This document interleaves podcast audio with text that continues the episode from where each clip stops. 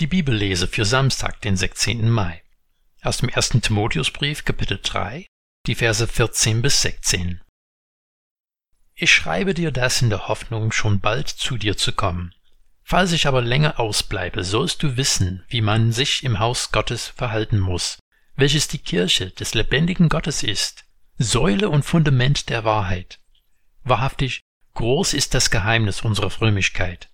Er wurde offenbart im Fleisch, gerechtfertigt durch den Geist, geschaut von den Engeln, verkündet unter den Völkern, geglaubt in der Welt, aufgenommen in die Herrlichkeit.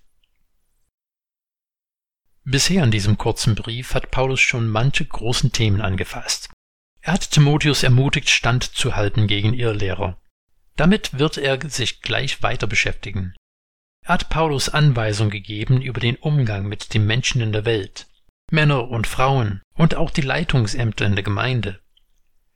Die meisten dieser Themen gelten unter uns als heiße Eisen, aber wir können davon ausgehen, dass es für Timotheus nicht weniger der Fall war, sonst hätte Paulus keinen Anlass gehabt, darüber zu schreiben. Was wir in einer aufgeheizten Stimmung zu oft vergessen, wenn wir über die Rollen der Geschlechter reden oder darüber debattieren, wer in der Gemeinde leiten darf und welche Kompetenzen sie haben, ist, dass Paulus nicht einzelne Verse oder auch Abschnitte geschrieben hat, die unabhängig voneinander zu betrachten sind. Er hat einen Brief geschrieben und diese verschiedenen Themen zusammengeflochten.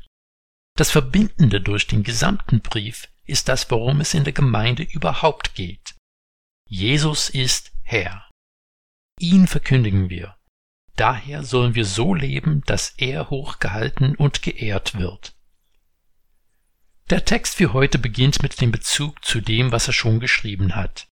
Es bezieht sich nicht nur auf die Einsetzung von Aufseher und Diakon in der Gemeinde, sondern auf alles, was er schon geschrieben hat.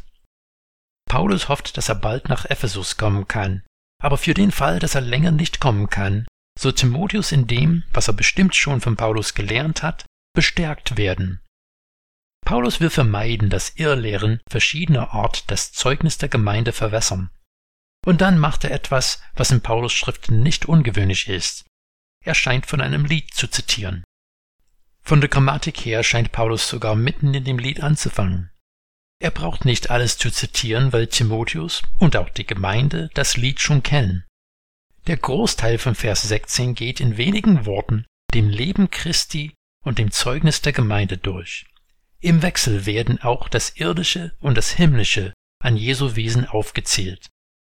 Er wurde offenbart im Fleisch, gerechtfertigt durch den Geist, geschaut von den Engeln, verkündet unter den Völkern, geglaubt in der Welt, aufgenommen in die Herrlichkeit.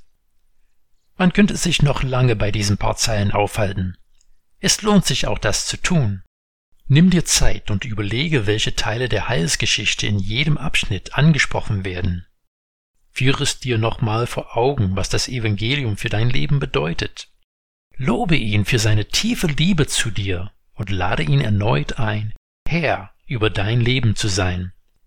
Das ist auch das, was Paulus in Timotheus wecken möchte, dass sein Fokus nicht auf die Schwierigkeiten in der Gemeinde gerichtet wird, sondern auf den Anfänger und Vollender seines Glaubens.